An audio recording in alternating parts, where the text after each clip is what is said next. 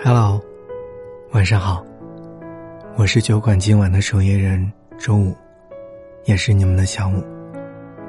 如果你此刻也正在失眠，欢迎你在微信公众号里搜索“一个人的小小酒馆”，添加关注，把烦心事儿说给我听。他到底有什么好，值得你红了眼眶，又笑着原谅呢？刷朋友圈的时候，看到别人发的这句话，忽然想起了很多往事。你是不是也在那个年纪，炽烈的喜欢过一个人？即使你知道他没有那么喜欢你，还是一腔孤勇，费尽全力的去讨好。他真的是你洗澡的时候都要擦擦手，会笑洗的人。也是你每天晚上顶着眼皮打架的痛苦，都要陪他聊天的人。可是，无论你有多努力，他也只是把你当成无聊的时候用来消遣的花生米。是啊，我曾经也有一个很喜欢的人，他不仅长得帅，也很风趣幽默，尤其是那双眼睛。仿佛可以把人看穿。第一次见面的时候，他就是像一个偷金贼一样，让我乖乖的束手就擒。而我，从他看我的眼神里，也看到了同样的感觉。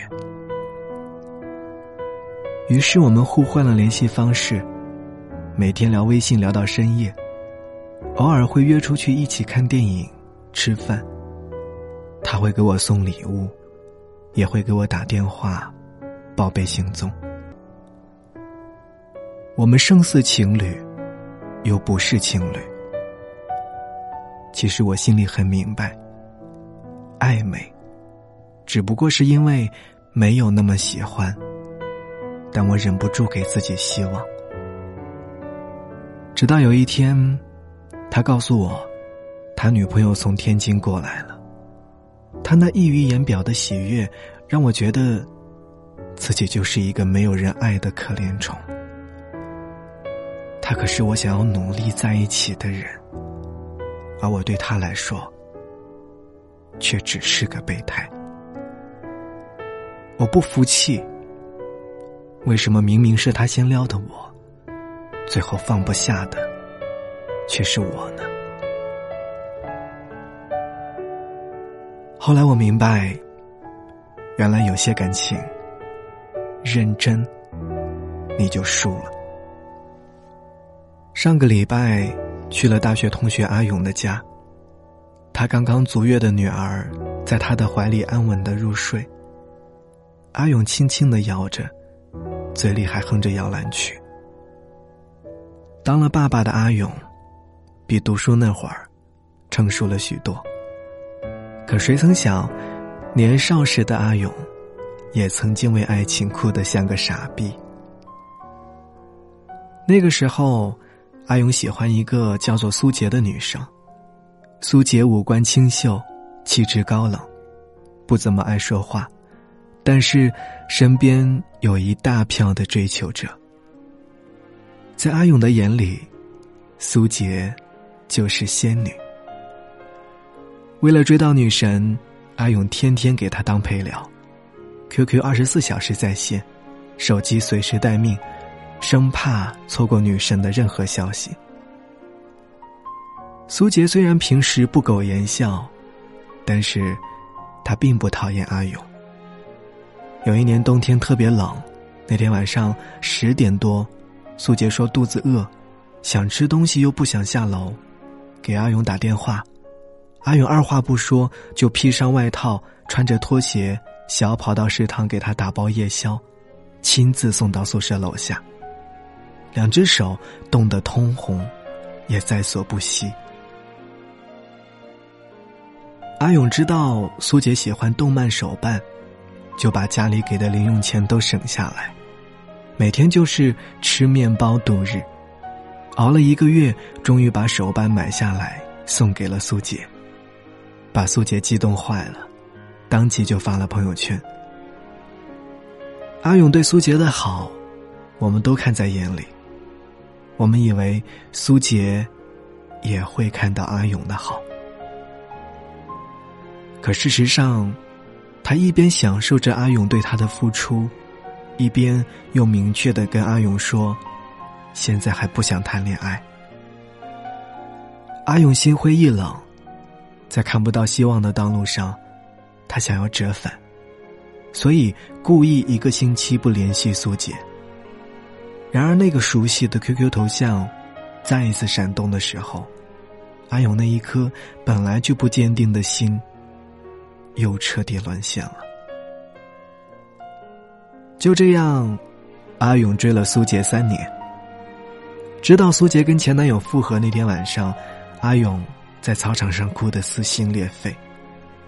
他用了三年的时间，终于明白了一个道理：不爱你的人。是感动不来的。很多人应该也有过被当备胎的经历吧？为自己喜欢的人毫无保留的付出一切，苦苦执着于那个不那么喜欢你的人，妄想有一天可以感动他。可能明明知道自己只是一个备胎，却始终舍不得离开，到头来就只收获了。满满的失望，爱而不得，大概是感情里最糟糕的体验，就像是被人掏走了心，忘了归还。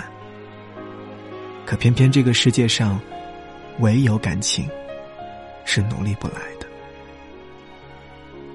所以他不喜欢你，你就放手吧，假装自己不曾动心过。把那一份感情埋在风沙里，别指望着备胎有转正的一天。没有必要，你永远都是自己故事里的主角，干嘛非要在别人的剧本里增加一个甲乙丙丁的角色呢？再爱一个人，都要懂得适可而止，才能够及时止损。你别不甘心。他赠予你的一场空欢喜，正好让你明白，谁才是真正值得你去爱的人。已经讲完，爱已风干，心不再摇晃，梦早已存档。谁在寂寞空港催促着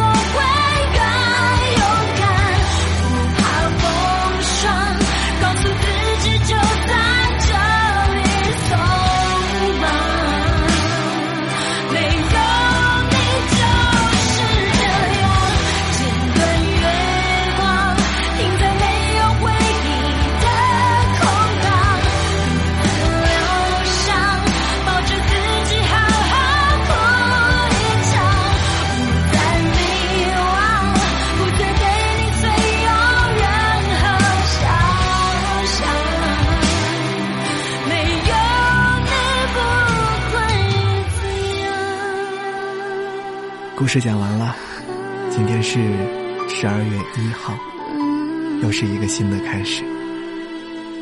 祝你在新的月份里一切顺顺利利。